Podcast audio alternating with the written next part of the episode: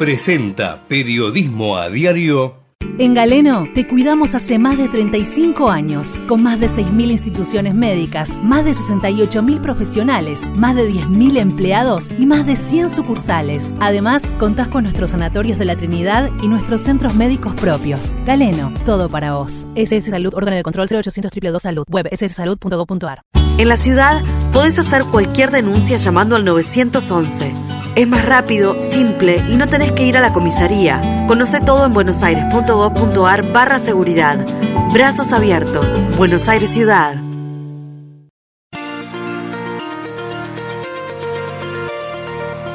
En la mañana de Ecomedios y con la conducción de Hugo Grimaldi, ya comienza la edición compacta de Periodismo a Diario con el resumen de las noticias más relevantes del día.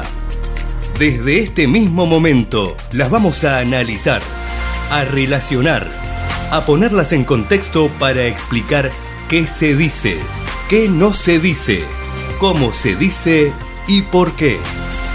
Empezaremos a compartir títulos, notas, videos y fotografías, a mostrar personajes y recomendar columnas y enfoques y seremos implacables a la hora de identificar las noticias falsas. De lunes a viernes por AM 1220, en simultáneo por todas las redes sociales y con desarrollo extra en ecomedios.com. En periodismo a diario no le vamos a hacer perder el tiempo.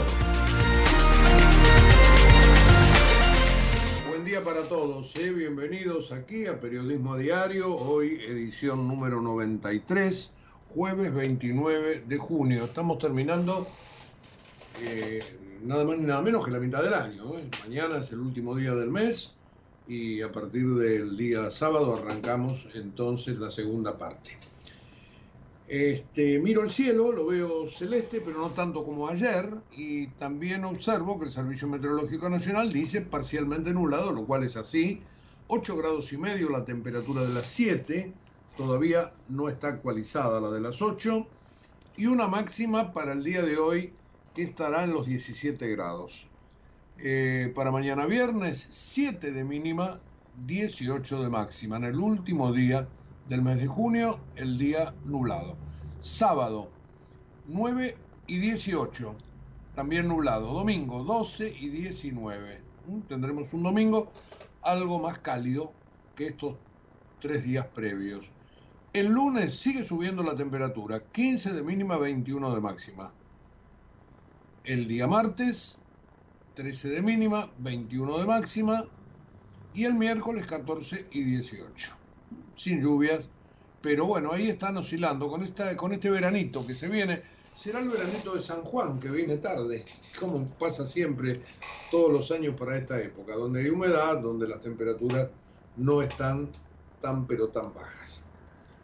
Este, bueno, típico de los lugares húmedos, ¿no es cierto? estas cosas se van dando.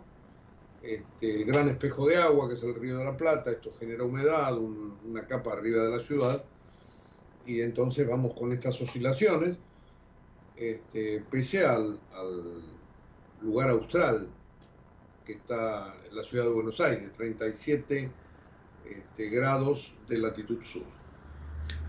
Bueno, este, dicho todo esto, con, algún, con algún aditamento que uno recuerda de, otros tiempos, eh, tengo por aquí los principales títulos del día.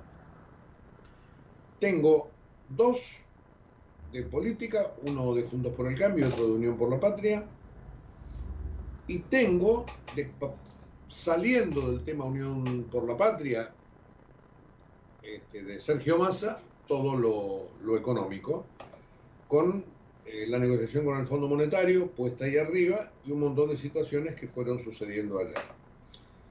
Así que yo diría que vamos a empezar conjuntos por el cambio, para después hacer el enganche de Unión con la Patria, de Unión por la Patria con Massa, y con Massa y con el Fondo. Así que arrancando juntos por el cambio, arranco con la tapa del diario Clarín, que hoy en su título de portada pone justamente esta interna tan fuerte que hay puntualmente entre Horacio Rodríguez Larreta y Patricia Bullrich. Y lo hace, vamos a leer el título, Larreta criticó la política de la confrontación y Bullrich lo llamó ventajero. Lo hacen y lo ponen allí porque em, ayer cuando Horacio Rodríguez Larreta este, propuso un cambio duradero y dijo no como el de la gestión macrista que fracasó, la gestión que terminó el año 2019, el diario Clarín, con mucha lógica periodística, eh, la fue a buscar a Bullrich y le pidió eh, opinión, obviamente para repercutir lo que había dicho su contrincante político. Y Patricia Bullrich en declaraciones exclusivas a Clarín, y por eso ellos la ponderan hoy en el título principal, dijo montones de cosas contra Rodríguez Larreta. Algunas de ellas, para mí, bajo mi punto de vista, exceden la cuestión de la interna. Le dijo que ante esas declaraciones Rodríguez Larreta tiene una enorme bajeza moral, que lo que dijo es deleznable, propio de un ventajero, de un oportunista, Fíjense ustedes los términos, ¿no es cierto? Calificativos durísimos, algunos de ellos que exceden la cuestión interna. Eh, eso fue lo que utilizó Patricia Bullrich para criticarlo a Rodríguez Larreta después de que el jefe de gobierno hiciera estas declaraciones contra Mauricio Macri diciendo que fue un modelo que fracasó. Modelo que por otra parte sabemos que Rodríguez Larreta acompañaba. Este, así que ayer ahí eso estuvo al rojo vivo durante toda la jornada. Hay límites en una campaña, dijo Patricia. Es un ventajero no total. No puede decir algo así de quien fue su jefe político durante tanto tiempo. Me parece deleznable. Este, habla de las diferencias que tenemos, de la velocidad con que haríamos los cambios. Es todo muy oportunista lo que dice. Bueno, y así se, se fue este, poniendo caliente el día. Porque anteriormente, por ejemplo, Rodríguez Larreta había dicho de Bullrich, propone el mismo modelo que ya fracasó en el país. Los dos somos parte de Juntos por el Cambio. Tenemos una visión común de hacia dónde debe ir la Argentina, pero diferimos en el cómo y eso hace toda la diferencia. El cómo es lo que diferencia entre lograrlo y no lograrlo. En la historia de la Argentina se construyen mayorías con lo que no se construyen mayorías, perdón, con lo que desprecian los valores republicanos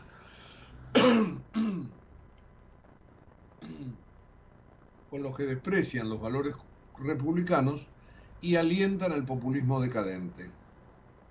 En la Argentina se los enfrenta con coraje y valentía. Bueno, como verán, realmente ayer fue un día de mucha tensión dentro de la oposición. Y esto abre un paréntesis y una pregunta. Ayer nosotros la tiramos arriba de la mesa, sobre todo porque se lo están preguntando los encuestadores y esa pregunta se la hacen a la gente. Si usted vota a Bullrich o a Larreta en la primera vuelta, y su candidato pierde, cuando lleguen las elecciones, las definitivas, las de octubre, ¿va a votar al otro o va a migrar de partido?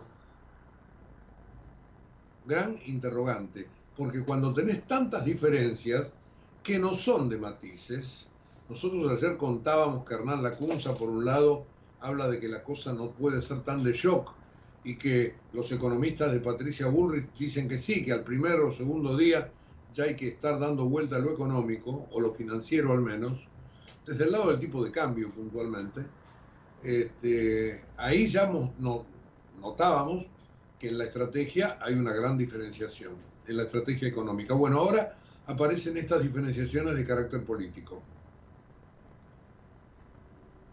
Este, así que bueno, ayer estuvo muy caliente, muy caliente y por eso digo que cobra relevancia especial esta pregunta de los encuestadores a la gente. Lo mismo para otras manifestaciones de la política, pero lo más neta es esta. donde están alineados dentro de un mismo partido un ala más eh, hacia la izquierda y un ala más hacia la derecha. Si quieren ustedes, un ala más populista y un ala más conservadora. Bueno, allí, si quieren ustedes, un ala más este, socialdemócrata y un ala más, este, más peronista. Bueno, como quieran, como quieran ponerlo, como quieran ponerlo, pero eh, evidentemente allí hay una diferencia que veremos si de acá hasta la paso de agosto se siguen ahondando o no. Eh, el diario La Nación trae hoy un muy buen cuadro en la página 14. También lo he visto en, en internet sobre el mapa de la interna. Cómo se alinean los radicales y cómo se alinean en el PRO. Y algunas cosas podemos mencionar, porque está muy bien hecho este mapa, más allá de que se ve un mapa de la provincia de Buenos Aires, donde están las comunas este, que apoyan a la Reta, las que apoyan a Bullrich, las que van con una lista de unidad. 34 intendentes apoyan a Bullrich, 19 a la Reta, hay 5 intendentes que van por una lista de unidad, solamente 5. También hay un mapa de la mm, nación, provincia por provincia, donde Juntos por el Cambio tiene dos listas y donde hay una lista de unidad.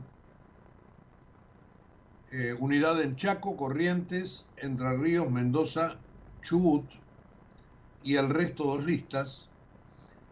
Los gobernadores actuales y electos de Juntos por el Cambio, quienes apoyan a la reta, el futuro gobernador de San Luis apoya a la reta, el de Jujuy, por supuesto, Morales, el precandidato a vice, de esa lista, y, obviamente la Cava. Se mantienen imparciales Mendoza y Corrientes, dice este, este, este mapa de, esta, de, este trabajo que hizo el diario eh, La Nación. ¿Cómo se alinean los radicales? Al lado de Patricia Bullrich, Maximiliano Abad, Luis Petri, que va a ser su candidato a vice, mendocino, Carolina Lozada, eh, senadora actualmente que va a competir por la gobernación de Santa Fe.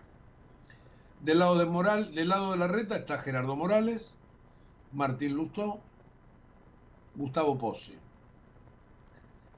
Hacen equilibrio, pone este, pone La Nación, Alfredo Cornejo, Gustavo Valdés, Facundo Manes. Valdés, gobernador de Corrientes. Ese es el mapa, según La Nación, de alineamientos dentro del radicalismo con cada uno de los dos candidatos. Estamos hablando de dirigentes, ¿eh? no de la gente que le digo, tal como comentaba antes, pueden dispararse para cualquier lado. Inclusive no votar en la interna de, de Juntos por el Cambio. Este, ¿Cómo se alinean en el PRO?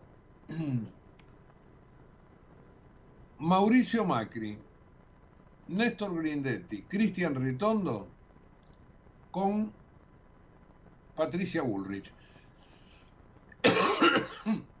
Tenemos que hacer ahí un punto especial en Macri, ¿no? Porque aunque no lo expresó en público, el expresidente parece preferir la Bullrich y por supuesto está enfrentado con la reta y después de las declaraciones de ayer, ni les cuento. Viste, hablar de fracaso. Que puede ser, digo, pero se supone que si estás alineado con un tipo no lo vas a tirar debajo del camión. Bueno, ese alineamiento no, no, no este, existe más. Eh, la gente de mayor confianza de Macri está del lado de Patricia Burri, sin ningún tipo de, de duda. Y se supo este, oportunamente que Macri avala la candidatura de Néstor Grindetti en la provincia de Buenos Aires. Grindetti que fue ministro de Hacienda de su gobierno. ¿Quiénes están en el medio, según la Nación? Rogelio Frigerio, que es el favorito para ganar la gobernación de Entre Ríos, María Eugenia Vidal, que pese a su amistad con Larreta se propuso no pronunciarse durante las primarias por ningún candidato. Hay gente de su propio entorno en las dos listas. Jorge Macri, que obviamente tiene una clara inclinación hacia, hacia Patricia Bullrich, pero integra el gabinete de Larreta. Eh, recordemos que Jorge Macri está en la interna de la ciudad de Buenos Aires la va a disputar con Martín Lustó, de la UCR. ¿Y quiénes dentro este, del PRO se alinean con Rodríguez Larreta? Bueno, Diego Santilli, dice La Nación, candidato a gobernador bonaerense. Diego Valenzuela, intendente de 3 de febrero, que va por su tercera este, reelección, recordemos que es un distrito muy importante porque este, Diego Valenzuela le ganó la intendencia a Hugo Curto, nada menos, hace ocho años. Otro alineado con Rodríguez Larreta es Julio Garro, el intendente de La Plata, que intentó hacer equilibrio, pero Burri lo emplazó con la amenaza de promover a un rival en el municipio y finalmente eh, quedó del lado de Larreta y ahí va a haber evidentemente una compulsa en la capital de la provincia de Buenos Aires. Bueno, como verán, la olla pro este, tiene montón de condimentos y me parece muy bueno, muy interesante este, ponerlos arriba de la mesa. Esto va más allá de las declaraciones, ¿eh? obviamente que las declaraciones son verdaderamente este, verdaderamente duras. Pero, bueno, ahí estábamos este, viéndolas y repasándolas y, y además digo, quedan manifiestamente explícitas en la tapa del diario Clarín. Por eso el resto de los diarios mucha atención no le presta, pero los calificativos han sido verdaderamente duros y complicados de sostener por las dos partes. Sobre todo si se quiere este, avanzar al respecto. Bueno, con el caso de Unión por la Patria, hablando de la reunión de gabinete de ayer, hablando de las visitas que tuvo Cristina en el Senado, y luego enganchándonos con masa el Fondo Monetario, los organismos, el financiamiento, etcétera, etcétera. Este, antes de todo eso, vamos a ir a hacer una pequeña pausita musical. Este, vamos a, a tratar de aflojar con Ornella Banoni, ¿eh? nada más ni nada menos. A ver.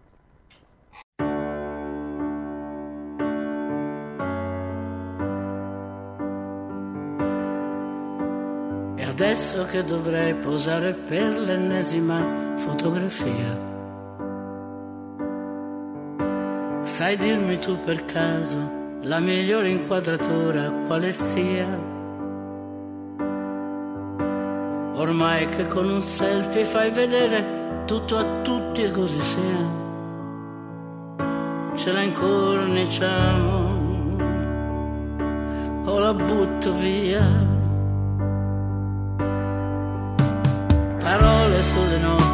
Sono state la migliore compagnia per affrontare la stupidità abbiamo ancora l'allegria. Se il cielo concedesse un po' di grazia ad ogni anima qua giù, io sarei una santa, anima che canta,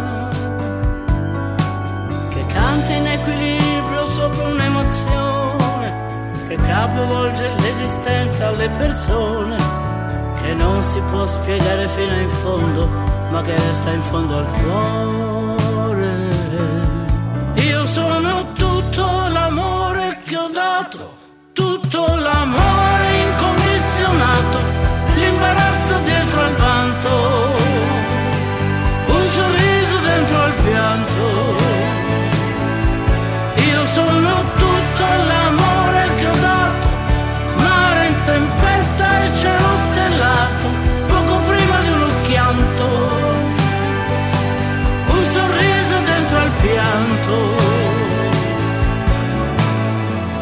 adesso che mi chiedi di sorridere vorrei dimenticare. Ferite da leccare, grandi amori solo da desiderare. Se l'universo scomparisse in un istante non ci fosse più, io sicuramente resterei per sempre, per sempre in equilibrio sopra un'emozione che capovolge l'esistenza alle persone, che non si può spiegare fino in fondo, ma che resta in fondo al cuore. Io sono tutto l'amore che ho dato, tutto l'amore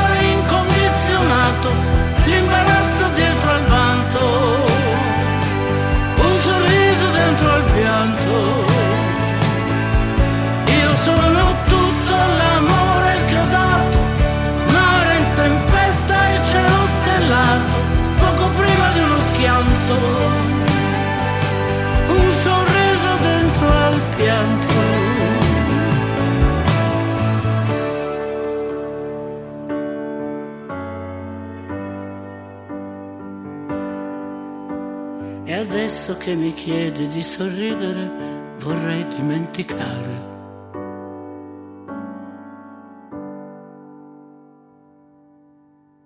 Bueno, ahí, ahí, ahí estaba Ornella Banoni, ¿eh? Con esta canción que no es de las más conocidas y tampoco la grabó cuando era una jovencita, por supuesto, pero que tiene esa impronta de, de la cantante. Este, se llama algo así como una sonrisa dentro de las lágrimas, ¿eh? un sorriso den- dentro al pianto, decía recién Ornella. Una sonrisa entre lágrimas, algo por el estilo. Bueno, ahí estábamos con música y les prometí que después de hacer ese pequeño corte íbamos a meternos con la interna de Unión por la Patria. Y tenemos, tenemos para largo, ¿eh? tenemos para largo porque hay que iniciarla, en todo caso haciendo una pequeña crónica de lo que sucedió ayer desde la mañana, cuando hubo una reunión de gabinete muy importante en la Casa de Gobierno. ¿Por qué motivo digo de muy importante? Bueno, porque la llamó el presidente para nuclear a todos sus ministros, algo raro en el gobierno. Si este gobierno se ha caracterizado por algo, es por que la verdad que nada de lo que promete puede este, concretar, ni siquiera armar reuniones de gabinete. Bueno, ayer se cuadraron todos porque era para presentarlo a Sergio Massa. Y fue completa la, la presencia de ministros. Al lado de, del presidente había cuatro ministros y los puso al lado. A su izquierda, Sergio Massa, más hacia la izquierda, el ministro del Interior, Guado de Pedro, a la derecha del presidente, estoy viendo una foto, Agustín Rossi, jefe de gabinete, y a su derecha, Victoria Tolosa Paz, ministra de Desarrollo Social. Justamente estos cuatro ministros fueron los protagonistas del largo culebrón del fin de semana. Comenzando por De Pedro, que se tuvo que bajar para darle lugar a Massa. Eh, no estaba Daniel Scioli porque no es ministro este, de, del gobierno. Pero estaba sí Agustín Rossi, como les dije recién, que fue, en todo caso impulsado, opuesto, si ustedes quieren, por el presidente de la Nación allí en ese lugar de, privilegio. Otro que estaba, pero no cerca, del otro lado de la mesa en todo caso, era Santiago Cafiero. También fue protagonista porque tanto Tolosa Paz como Cafiero fueron los dos lugares que eligió el presidente para darle juego a su gente dentro de la lista de diputados de la provincia de Buenos Aires. El caso de Santiago Cafiero es verdaderamente este, complicado de poner arriba de la mesa porque de alguna manera dice la gente de Daniel Scioli que fue el que le virló el lugar. No se sabe muy bien porque aparentemente Cristina se lo, se lo dio o se lo ofreció, no digo aparentemente, lo dijo Cristina en el acto del otro día, y allí, este, luego, mágicamente, eh, a Scioli le ofrecieron eh, ser primer candidato en el Parla Sur, algo que declinó. Y allí quedó Santiago Cafiero, con lo cual quedó como el malo de la película. Bueno, en esa reunión, en esta reunión de gabinete, habló el ministro. Cuentan las crónicas de los colegas que están en la Casa de Gobierno, que fue el último en llegar, algo que a él le encanta, hacerse, hacerse notar.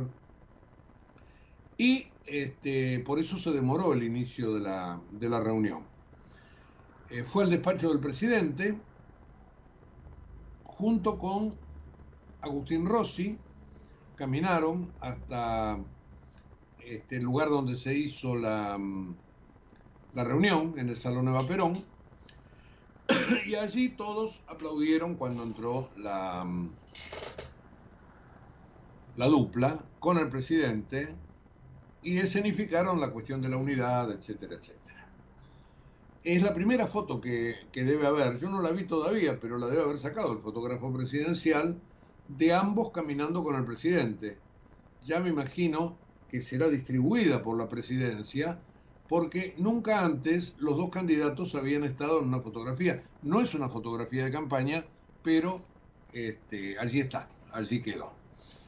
Bueno, obviamente hubo fotos con todos, este, todo muy lindo. Imagínense ustedes que este, era después de tanta tensión una reunión este, como para ir poniéndose, poniendo en claro que llegó la hora de laburar.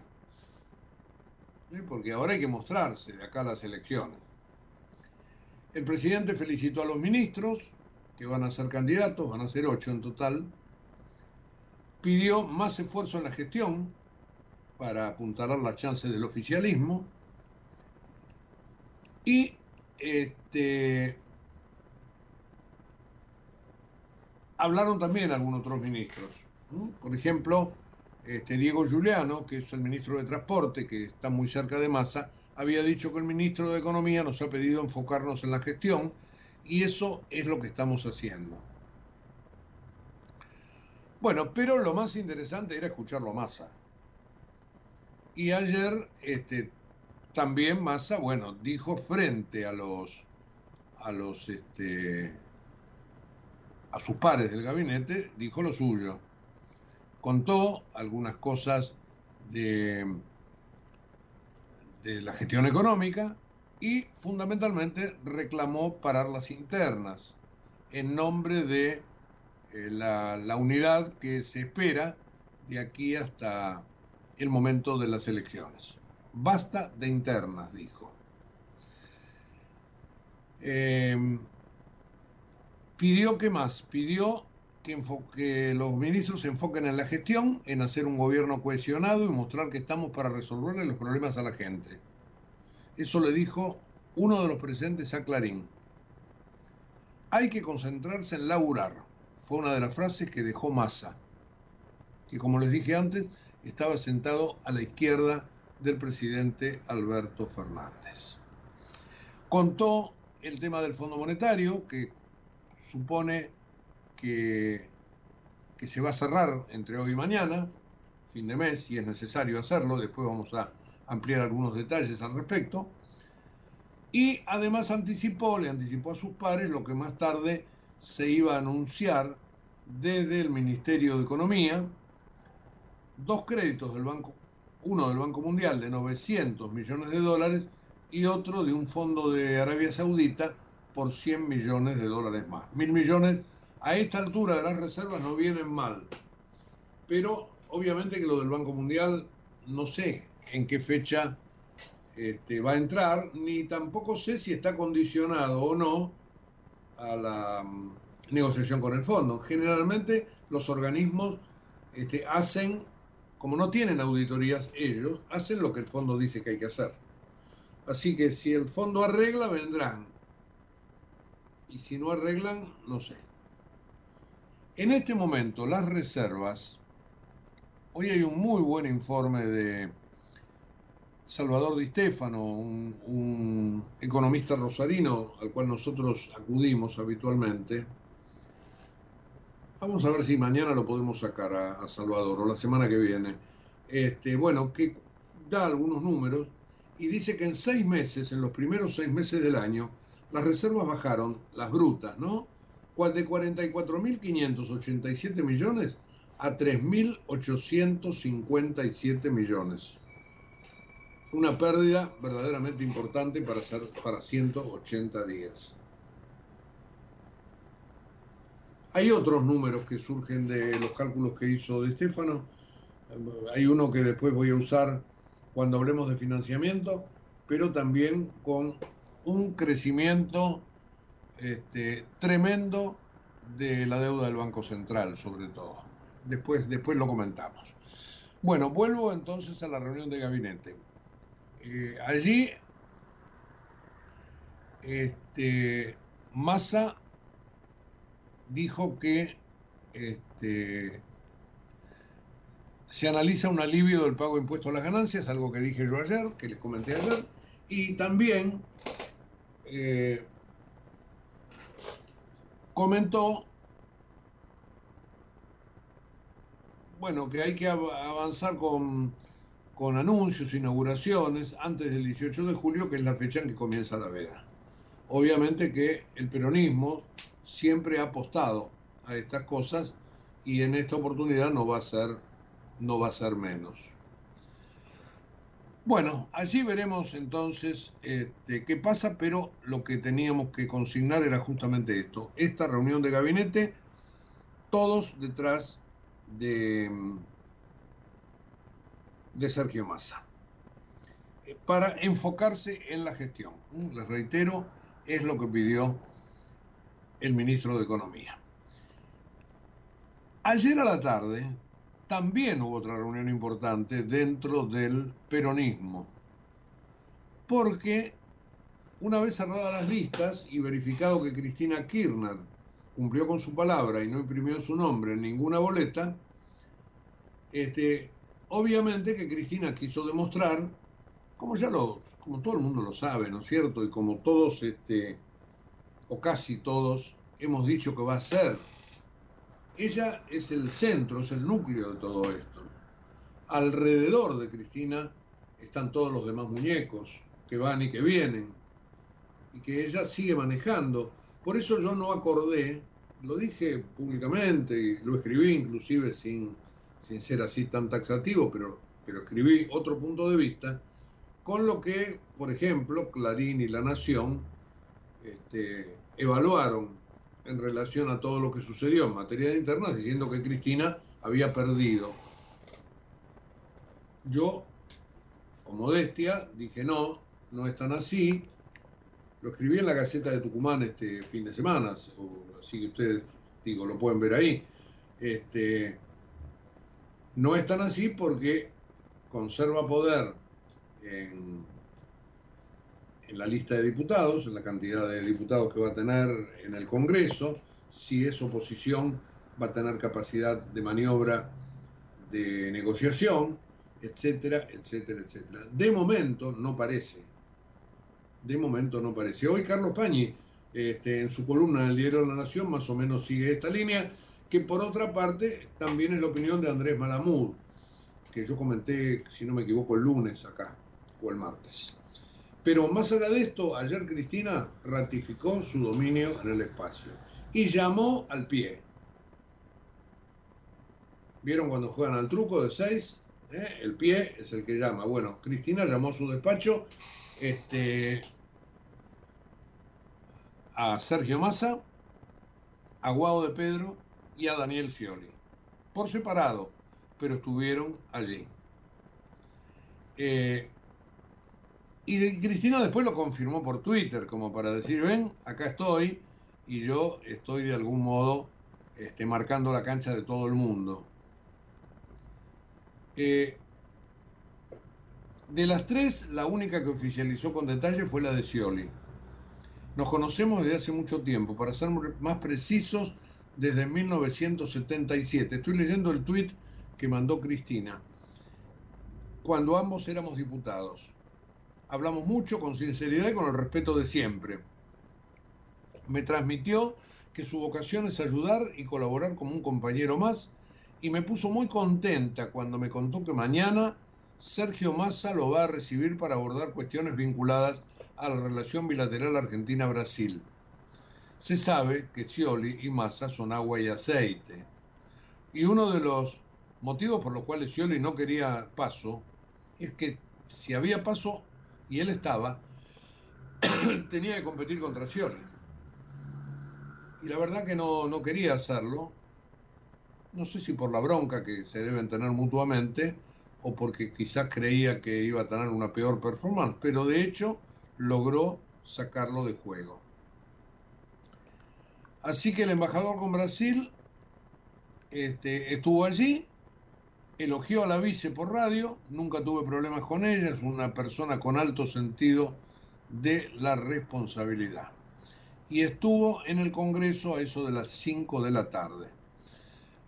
Cuando se fue, llegó el ministro del Interior, de Pedro. Y, dice Clarín, a las 17.11 por el frente del edificio se alejó Massa, que tras visitar la vicepresidenta se reunió con Cecilia Moró, titular de diputados, quien a su vez mantuvo un encuentro con Máximo Kirchner. Así que como verán, este, Cristina en su centralidad está manejando los hilos hoy desde el Senado. Ustedes me dirán, yo también lo puedo decir, ¿cómo es? Si es la vicepresidenta de la Nación esté manejando cuestiones políticas de la interna de su partido allí, y bueno, es así. Es así. Así que veremos. El tema de Scioli con la candidatura está todavía dando vueltas. Eh, si a Scioli yo les decía recién, finalmente terminaron ofreciéndole por la Sur. Desde la Casa de Gobierno dicen es lo que dijo Cristina, Cristina dice que no, pero la verdad que hubo tironeos este, y muchísimos sin que la cuestión se termine aclarando. Eh, les decía que hoy Massa va a mostrarse otra vez con Scioli. Eh, ¿Por qué motivo esta bronca? Porque recuerdan ustedes cuando bueno, no sé si bronca o algo más, cuando a Massa le asaltaron la casa, hay videos al respecto, Scioli era gobernador de la provincia de Buenos Aires. Y la verdad que él este, cree que algo tuvo que ver la provincia porque este, ahí el ladrón era alguien de los servicios de seguridad, bueno, cosas que este, viejas viejas facturas que se están pasando. Em, en algunos sectores de la cámpora, dice Clarín, donde ya terminaron de digerir el paso al costado de, de Pedro, pero perdura el enojo con Kisilov, hay confianza en que esta unidad forzada tendrá resultados. Este viernes, referentes de todos los sectores del oficialismo se reunirán para explorar la organización del primer acto de campaña de Unión por la Patria. Todavía no hay claridad sobre quién será el jefe de campaña. Cristina Kirchner, dice Clarín, quien el colega Carelli Lynch, Guido Carelli Lynch, este, mantiene mientras tanto su centralidad. Nunca la perdió, muchachos, nunca la perdió. Bueno, eh, reunión entonces de gabinete con Massa reunión de Cristina en el Senado que llamó este, al pie. Nada menos que a Massa, a Scioli y a De Pedro. El ministro entonces habló del tema del Fondo Monetario, ahí con sus, este, con sus colegas del gabinete. Así la cuestión se tiene que dilucidar entre hoy y mañana, sin ningún tipo de dudas. ¿Y dónde estamos parados? Esa es la pregunta. Esa es la pregunta. Porque este, la Argentina cree que el Fondo Monetario finalmente le va a dar la, posibilidad de de que todo continúe, aunque sea con un programa de emergencia por seis meses. Y después el que llegue a la presidencia, Massa o el que fuere, tendrá que este, ir hacia adelante tomando eh, medidas. Y esto a Massa le abre un gran problema, porque nosotros decíamos hace un rato, le dijo a la gente del gabinete, vuelvo a decir, ayer nosotros lo, lo anticipábamos, este, que puede haber un toque en materia de impuesto a las ganancias. Entonces se le abre la pregunta, ¿no? ¿Por qué ahora? ¿Por qué no lo hizo hace tres meses? Me dirán, porque las condiciones eran distintas. Bueno, ante cada cosa que haga masa va a surgir esta pregunta. No, porque nosotros vamos a bajar la inflación. ¿Por qué no la bajaste ahora? Así todo. La verdad que es una mochila la que tiene el, el ministro candidato o candidato ministro. Veremos cómo la zanja. Veremos cómo, cómo salta. Pero la cuestión del Fondo Monetario, les reitero, se tiene que resolver porque también depende de eso esto que yo les comentaba hace un ratito del Banco Mundial. Y se está gestionando también algo con el Banco Interamericano de Desarrollo. La Argentina mañana tiene que pagar 2.700 millones de dólares si no cae en default. Había pedido le vendió a todo el mundo que iba a pagar un anticipo. Bueno, en realidad lo que había pedido era que se consolide todo el pago para el último día del mes, cosa que el fondo aceptó porque está, está previsto. Se pagará 2.700 millones, pero la Argentina espera que el fondo desembolse, porque si entran 4.000 y pico, tendrá que pagar la diferencia. Y se puede quedar con algo de reservas, mil y algo. Y si esos mil y algo, más los mil que pueden venir, más algo más y todo, te arman un paquetito de dos mil o tres mil millones de pesos, de dólares. Y hoy por hoy vienen realmente muy, pero muy bien. Así que hay que esperar desde hoy hasta mañana. Ahora, ¿cómo está la cosa en economía? En, eh, bueno, en economía trabajando, pero ¿cómo está la cosa en el fondo? Y en el Fondo Monetario hubo una reunión la semana pasada, no, no hubo reunión, justamente. Se iba a tratar el caso argentino y yo me imagino que esa reunión se hará hoy. Si no tuvo lugar ya. Y allí, ¿quién se reunirá? El directorio del fondo. Y en ese directorio, ¿quiénes pesan? Y pesa mucho Estados Unidos, porque es el primer socio, pero también Japón, que es el segundo, y también Alemania ni Japón ni Alemania le quieren dar una chance más a la Argentina. Y Estados Unidos, compelido para que China no le eh, ponga más piezas en la región y porque el presidente Biden entiende que este, la situación podría llegar a clarificarse hacia el futuro y además porque se lo pidieron seis presidentes de Latinoamérica en función de la sequía, etcétera, etcétera, quizás Estados Unidos afloje. Así que esa es la gran carta que tiene este Sergio Massa, que por supuesto acá localmente dice al fondo nunca más, etcétera, etcétera, pero que necesita de alguna manera ponerse en línea con el organismo para no caer en default mañana.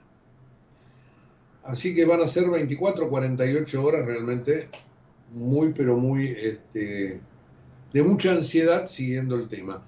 Y si esto se da, me imagino que la semana que viene estará viajando a Washington el equipo económico, no sé si con masa.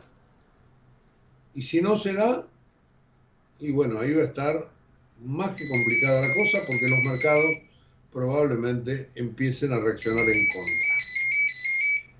Dicen todos, y yo la verdad que no lo creo, pero bueno, hay que estar en el meollo de la, de la, historia, que el fondo no quiere dar plata extra porque teme que después la Argentina la utilice para este, frenar el mercado, sobre todo el mercado de cambio porque no quiere devaluar. Entonces, ¿qué dice el, qué dice el fondo? Y devalúen, muchachos, pero no nos usen la plata.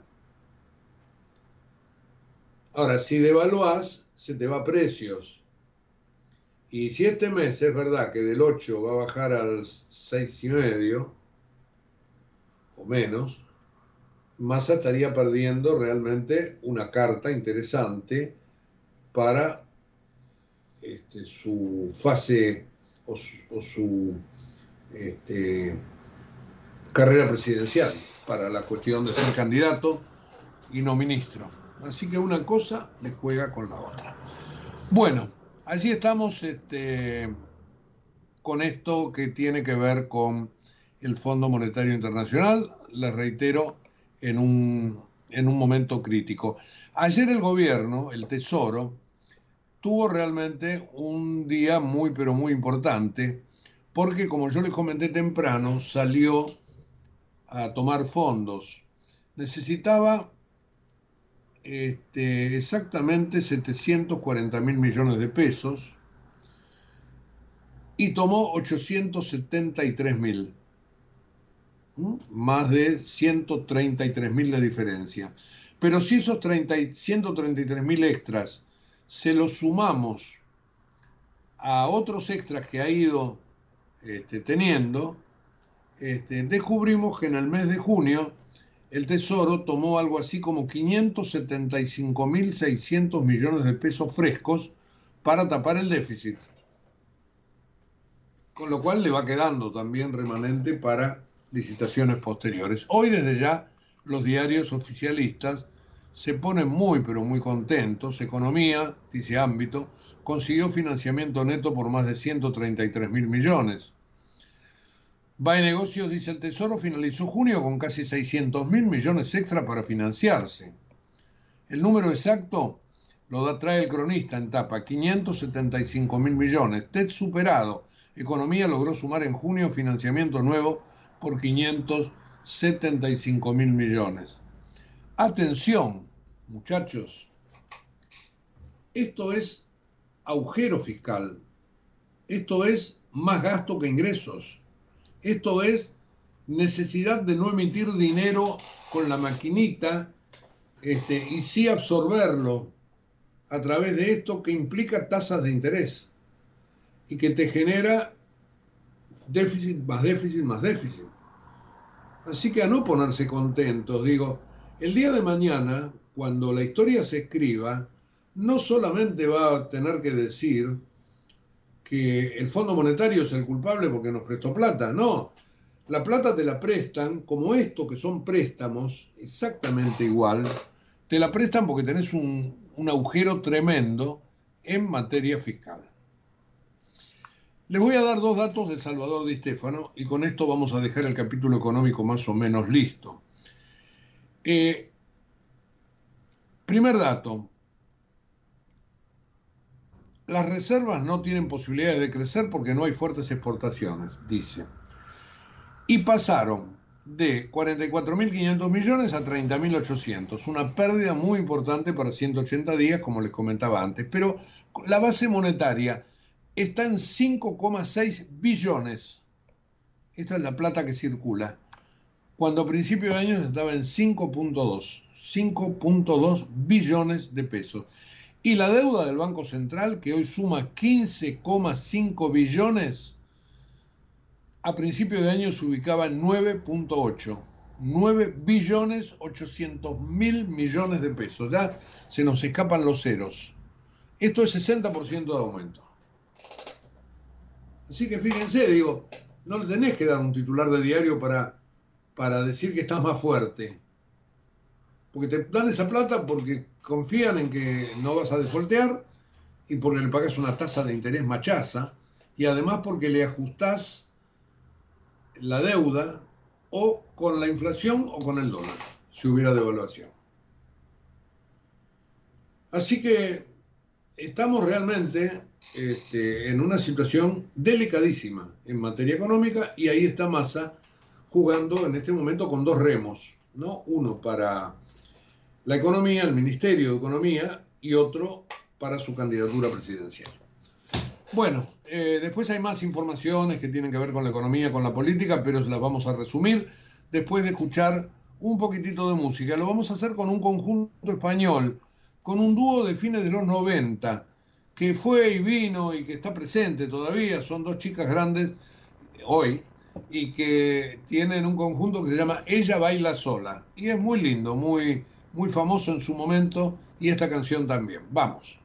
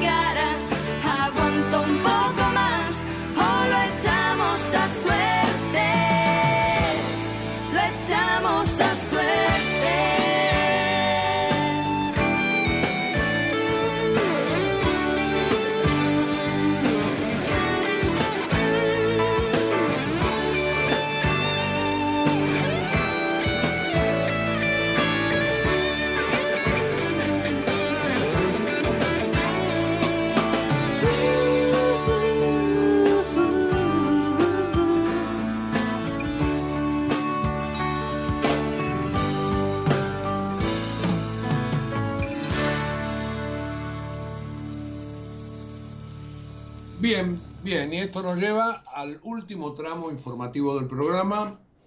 Eh, tengo varias noticias, cuestiones que me gustaría puntear, pero no la quiero dejar para el final porque después me va a correr el tiempo. Me parece que la más importante tiene que ver con un informe que se conoció ayer de Argentinos por la Educación. Eh, este informe lo elaboró ese observatorio este, con autoría de Martín de Simone, que es representante del Banco Mundial, y también de Martín Nistali y de Leire Sánchez Guillén, de esa misma ONG. ¿Y qué dice el informe de Argentinos por la Educación?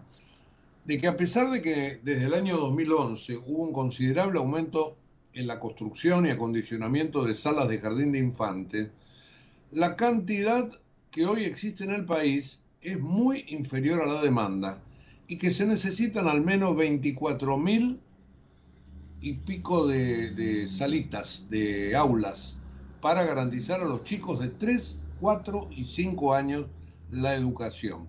Si bien la educación de 3 años no es obligatoria, pero sí la de 4 y la de 5, y en la de 3 es donde más faltantes hay. Eh, el mayor déficit es en sala de 3, donde faltan 17.400 aulas. Faltan 5.144 en las salitas de 4 años y 1.659 en las de 5. Y les reitero, este es un tema para mí vital, porque los chicos necesitan la escuela como aporte a su sociabilidad, y además por la enseñanza. Si tiene un doble aspecto. Lo que ocurre es que tanta malaria como la que hay en el país, también los chicos van a la escuela chiquititos para comer. Y bueno, los gastos por ahí van para otro lado. Bueno, se necesitan para la educación 24.202 aulas para garantizar la cobertura para todos los chiquitos desde los tres años en adelante. Este es un tema que creo que no debemos olvidar. Y por eso fue el primero que me interesaba este, poner en valor aquí arriba de la mesa, antes de cerrar el programa. Vuelvo a un tema económico. Ayer el secretario de Agricultura, Bailo, tuvo que negar rumores sobre un nuevo dólar soja de 400 pesos. Dijo, por ahora no. Bueno, por ahora significa por ahora. Veremos qué pasa. Eh, Julio lo tenemos encima en dos días y ya comenzó la carrera de precios, de tarifas. Se sabe que habrá aumento de prepagas, de combustibles, de colegios, mitad de año, más allá de los alimentos, de la indumentaria, bueno, de todo lo que sabemos que día a día se va moviendo. En materia política, finalmente Luis Juez tuvo que reconocer en Córdoba la derrota, ya pasó, no tengo esperanza de revertirla, dijo. Eh, algo que tiene que ver con el municipio de Tigre, donde el masismo que, que fue desplazado por el intendente Zamora aspira a recuperar la intendencia de la mano de Malena Galmarini. Allí dicen todos que este, han desplegado un operativo para evitar la reelección del intendente Zamora y para darle lugar a Malena, ponerle la intendencia en bandeja. Y hablando de intendencias, Javier Milei, que tiene graves líos con la discriminación que, han hecho algunos de sus, de sus candidatos, este, bueno, él se ha apartado, se ha corrido, pero así todo, este, lo que yo quería decir tiene que ver más que nada con repercusión política. Logró eh, consiguió anotar candidatos a intendentes en todos los municipios de la provincia de Buenos Aires, en los 135. No deja de ser un logro, si bien utilizó este, candidatos que en su momento fueron desplazados por una u otra causa de otros partidos. Esto sucede siempre en fuerzas nuevas. Eh, el Senado es probable que no tenga más reuniones de acá las paso, así que los votos para conseguir la reposición de la jueza Ana María Figueroa me parece que todavía no están. Lo pide Cristina porque ella va tendría que decidir algo con respecto a una causa donde, está complicada la vicepresidenta. Y bueno, además me queda el caso Chaco, y con esto vamos cerrando. Capitanich ayer investió contra los medios, va a tener portavoz para copar la agenda de los, de los diarios, de los medios en general, tres días a la semana. Y ayer hubo novedades en materia judicial porque le bajaron la imputación a tres empleados de la familia Sena, pero fueron acusados de encubrimiento agravado y van a seguir presos.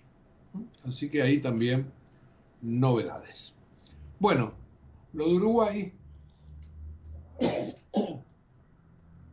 un estornudo para cerrar el programa. Lo de Uruguay sigue siendo muy este, importante para la democracia de todo el continente. El presidente de la calle con tres expresidentes se, han mostrado juntos varias veces, inclusive en la legislatura, porque recordaron los 50 años del golpe del año 1973. Punto final para Periodismo Diario, hoy edición 93 de este jueves 29 de junio. Vamos a mm, repasar todo esto y lo pondremos en la página web de la radio en un ratito nada más, www.ecomedios.com. Y mañana a las 8 los esperamos por aquí, por la radio. Chao y gracias. En Galeno te cuidamos hace más de 35 años, con más de 6.000 instituciones médicas, más de 68.000 profesionales, más de 10.000 empleados y más de 100 sucursales. Además, contás con nuestros sanatorios de la Trinidad y nuestros centros médicos propios. Galeno, todo para vos. SS Salud, órgano de control 0800 222 Salud, web sssalud.gov.ar. En la ciudad, podés hacer cualquier denuncia llamando al 911. Es más rápido, simple y no tenés que ir a la comisaría. Conoce todo en buenosaires.gov.ar barra seguridad. Brazos abiertos. Buenos Aires Ciudad. Desde Buenos Aires, transmite LRI 224, AM 1220, Ecomedios